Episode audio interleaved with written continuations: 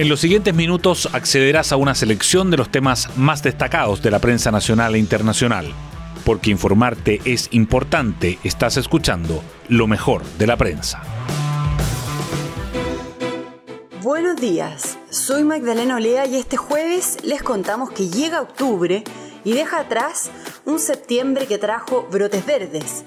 Los expertos dicen que lo peor ya pasó, refiriéndose a la crisis económica, y de hecho hoy los medios informan que ya se registran nuevas contrataciones de personas tras meses de sistemática destrucción de empleos. Pero el contraste lo muestra la política.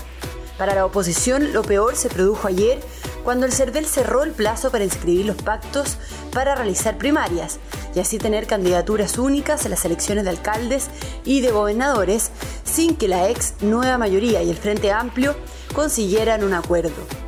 Este hecho tendrá efectos políticos y electorales nefastos para el bloque opositor, que probablemente perderá comunas y verá alejarse la posibilidad de construir un pacto con miras a las elecciones generales del próximo año que son las parlamentarias y las presidenciales.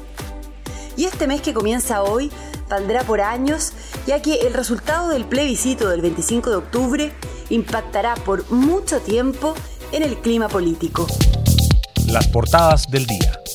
El Mercurio titula que incremento de recursos a la salud permitirá extender horarios de hospitales para realizar 150.000 cirugías adicionales el próximo año. El segundo titular es para la destrucción de empleo que se frena en junio-agosto y expertos dicen que se llegó al punto de inflexión. También destaca que la oposición no logra un acuerdo y competirá con listas separadas en la elección municipal y de gobernadores. El daño a la imagen de Estados Unidos y el incierto impacto electoral.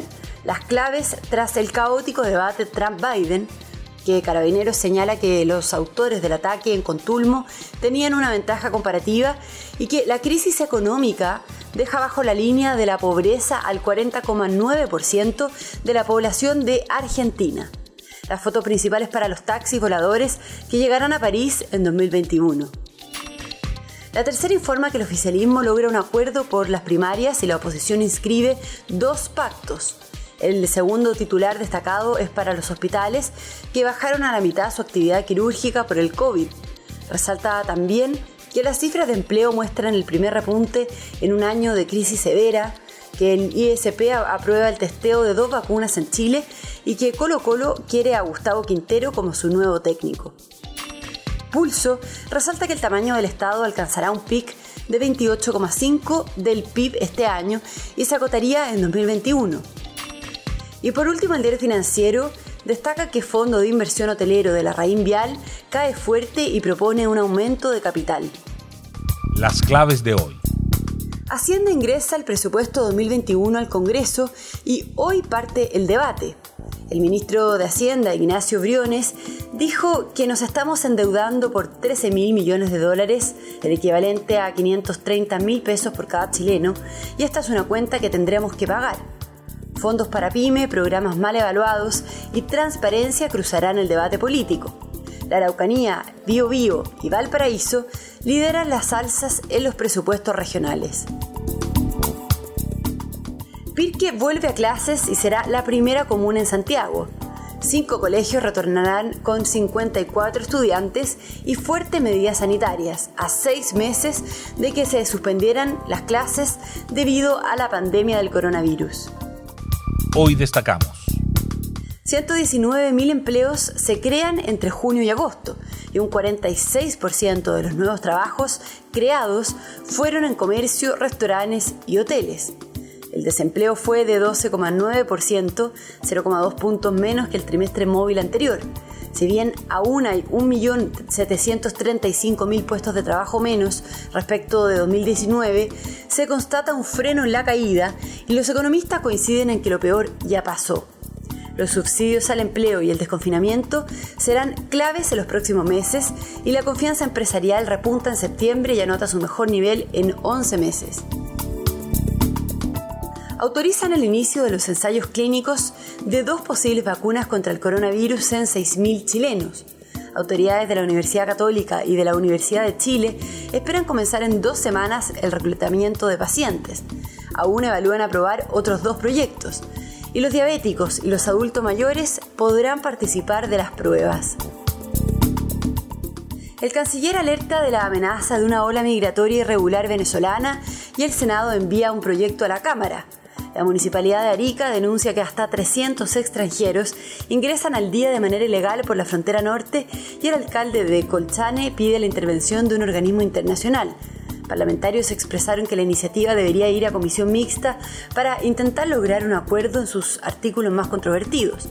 Se rechazó anteriormente una indicación referida al turismo laboral. La noticia que manda. El oficialismo logra un acuerdo para las primarias, mientras la oposición inscribe dos pactos y surgen las recriminaciones. A las 12 horas se cerró el plazo para inscribir los pactos de cara a los comicios de 2021.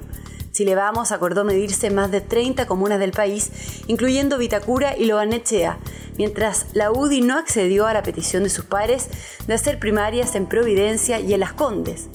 En tanto, tras fracasar en las negociaciones, la ex concertación y el Frente Amplio formalizaron internas por separado. El Partido Comunista y el Partido Federación Regionalista Verde Social no inscribieron los comicios y analizan su continuidad. Mientras el Partido Socialista, el PPD y el Partido Radical, que forman el Pacto Convergencia Progresista, lograron un acuerdo con la democracia cristiana, el PRO y Ciudadanos para las primarias. En otros temas. El incremento de recursos anunciados en el presupuesto permitirá extender los horarios de los hospitales para realizar 150.000 cirugías adicionales el próximo año. Esto apunta a poder concretar las intervenciones que se vieron suspendidas a raíz de la emergencia del coronavirus. El gobierno asignó 150 millones de dólares para costear insumos, horas extras y el mayor uso de instalaciones. Los hospitales han realizado solo el 52% de su actividad quirúrgica normal por la pandemia. Entre enero y septiembre se hicieron 187.000 intervenciones, principalmente de urgencias y oncológicas. La merma responde a la conversión de pabellones en salas UCI y al uso de equipos de anestesia como ventiladores mecánicos. Bueno, yo me despido. Espero que tengan un muy buen día y un muy buen comienzo de mes y nos volvemos a encontrar mañana viernes en un nuevo podcast, Lo mejor de la prensa.